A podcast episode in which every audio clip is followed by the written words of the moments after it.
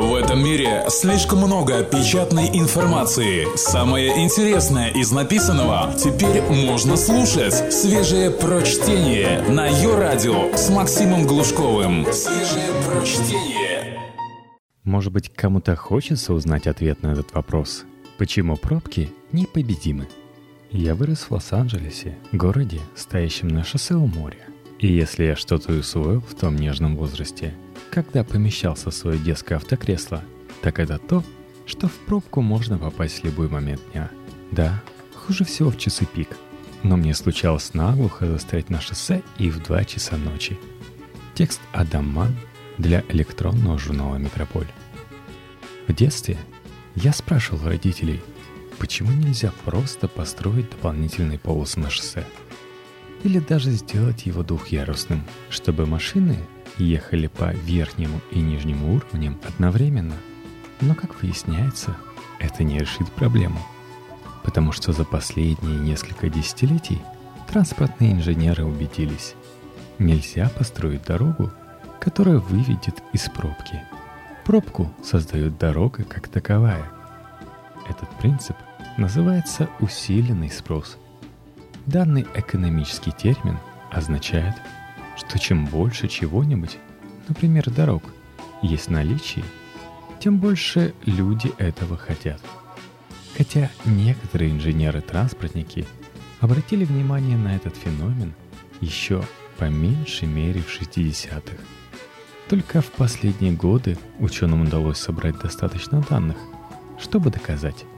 Такое случается практически каждый раз, когда мы строим новые дороги – эти данные доказывают, что наши обычные попытки избежать пробок по умолчанию тщетны, и что мы проводили бы куда меньше времени в пробках, если бы чуть больше думали. Но прежде, чем перейти к решению, нужно присмотреться к самой проблеме. В 2009 году два экономиста, Мэтью Тернер из Университета Торонто и Жиль Дюрантон из Университета Пенсильвании – решили сравнить количество новых дорог и шоссе, построенных в различных городах США между 1980 и 2000 годами, и общее расстояние, которое машины проехали в тех же городах за тот же период. Мы обнаружили идеально точное соответствие, говорит Тернер.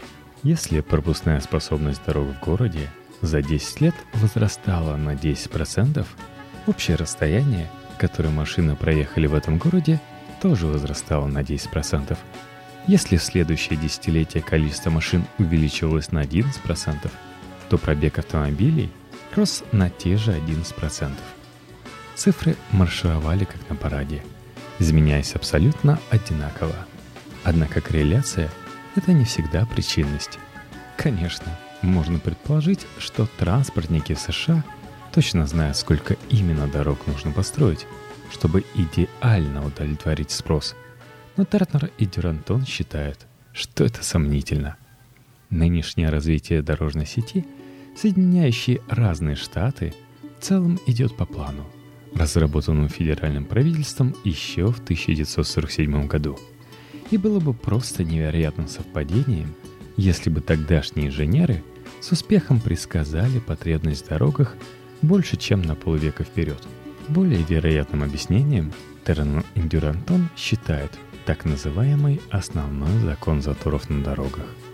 Новые дороги создают новых водителей, и в результате интенсивность трафика остается на прежнем уровне. Интуитивно я бы предполагал обратное. Расширение дорожной сети должно работать как замена маленькой трубы на большую, и вода или машины должны течь быстрее и легче Однако получается, что труба большего размера будто бы притягивает к себе больше воды. Первый вопрос, который задаешь себе в такой ситуации, откуда же берутся все эти новые водители?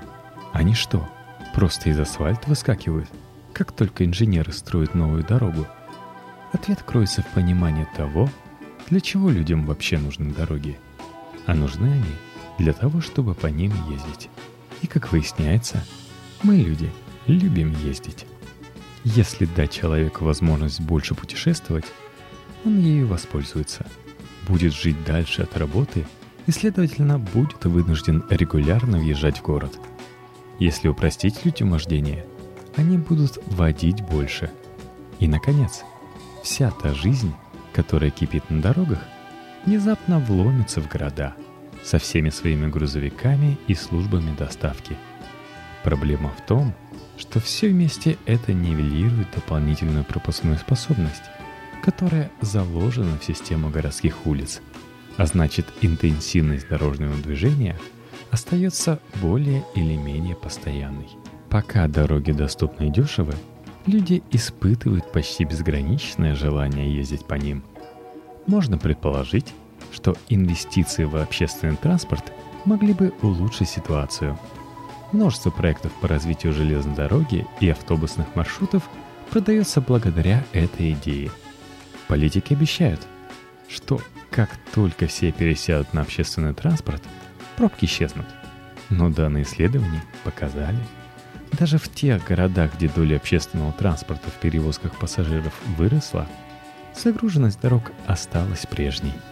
Постройте новую линию метро, и несколько водителей откажутся от машин, но на их место придут новые. Только свежее прочтение на Йо-Радио. Тот же эффект даст и расширение шоссе. Интенсивность движения не изменится – это не значит, что от общественного транспорта нет никакого толка. Он тоже позволяет большему числу людей перемещаться на более далекие расстояния. Просто не стоит преувеличивать его роль в борьбе с пробками, говорят Тернан Дюрантон. Любопытно, что у этого эффекта есть и обратная сторона. Когда какой-нибудь город предлагает сузить шоссе, жители кричат, что они не собираются терпеть эти чудовищные заторы. Но цифры внятно свидетельствует о том, что ничего ужасного не происходит. Трафик просто перераспределяется, и в целом загруженность дороги не возрастает. Например, власти Парижа последние несколько десятилетий придерживались политики значительного сокращения автомобильных дорог. Вождение в Париже всегда было проблемным, говорит Дюрантон. Оно таким осталось, но не ухудшалось. Куда же деваются остальные водители – Многие из них пересаживаются на общественный транспорт, доля которого в Париже выросла на 20% за последние 20 лет. Остальные воздерживаются от поездок или ходят пешком. И не только европейцы готовы выйти из машины. В Сан-Франциско разобрали часть центрального шоссе, по которому в 1989 году приезжало почти 100 тысяч автомобилей в день. Бульвар, который пришел ему на смену, пропускает всего около 45 тысяч машин в день. Все-таки они едут. Да, мне приходилось стоять в пробке на бульваре Октавия. Не такая уж там и пробка. Пожалуй, самым успешным следует признать опыт Сеула, Южная Корея. Город разобрал шоссе, считавшееся жизненно необходимым, по которому проезжало 168 тысяч автомобилей в день. После того, как на месте потока машин пустили реку, разбили парк и построили несколько дорог меньшего размера, дорожная ситуация не ухудшилась, а кое-что другое, экология, например, заметно улучшилась. Естественно, всему есть предел. Превратите десятиполосное шоссе в однополосную грунтовку, и машины встанут. Расширьте то же самое десятиполосное шоссе до сотни полос. И никакого трафика вы больше там не увидите. Да и города тоже. Хоть Тернан с Дюрантоном заявляет, что вывели основной закон, это не то же самое, что закон всемирного тяготения. Мы можем утверждать, что правило соблюдается в пределах тех данных, которыми мы располагаем, говорит Тернер. Так что же со всем этим делать? Как реально можно уменьшить заторы на дорогах? Тернер объясняет, что использование дорог немного напоминает распределение хлеба в Советском Союзе.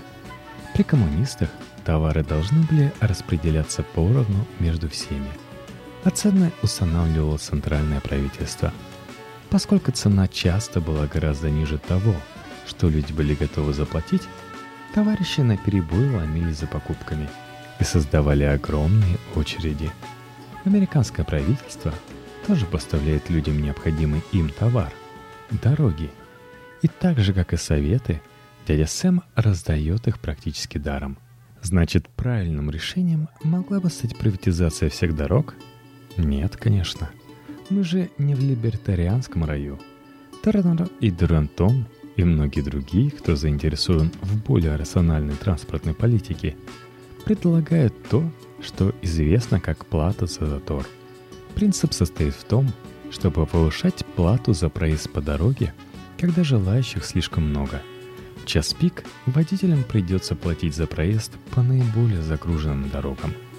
Некоторые посмотрят на цены и подумают, прямо сейчас мне не очень-то и надо, поеду позже. Дороги в вашем городе на самом деле используются вовсе не на полную мощность. Вспомните, какие они пустые в середине дня или поздней ночью. Если дать водителям дополнительный повод избегать поездок в часы пик – Возможности дорог будут использоваться в большем объеме. Необходимость доплачивать за поездки на автомобиле, кроме того, сделает общественный транспорт более привлекательным и им начнет пользоваться больше людей. Подобная мера была с успехом опробована в Лондоне, Стокгольме и Сингапуре. Другие города тоже начинают присматриваться к этому варианту.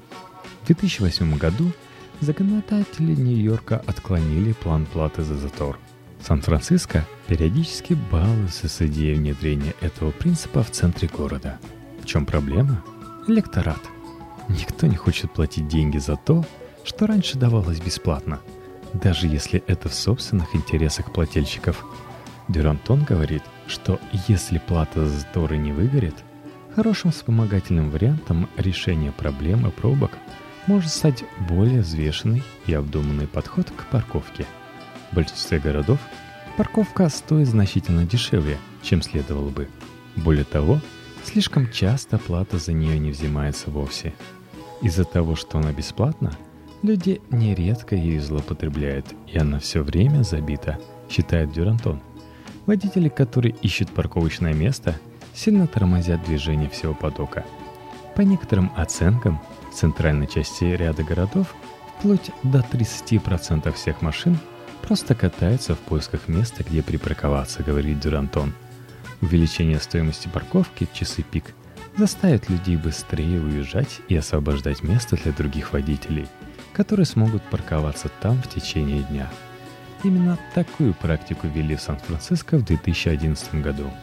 В результате выиграли розничные магазины. Больше клиентов стало парковаться перед входом – Благодаря тому, что цена снижалась в часы более низкой загруженности дорог, программа в итоге сэкономила автомобилистам деньги. Чтобы увеличить количество счетчиков за пределами городского центра, город провел учет парковок и выяснил, что в нем существует более 400 тысяч парковочных мест, которые, если их представить одно к другому, по протяженности смогут посоперничать со всем побережьем Калифорнии – Эту деталь можно вернуть в разговор с урбанистами, планировщиками и дорожными инженерами на ближайшей коктейльной вечеринке. Так что в следующий раз, когда застрянете в пробке, не вините всех этих козлов вокруг, которые водить не умеют. Помните, во всем виновато коллективное бессознательное, которое включает и вашу тягу странствий –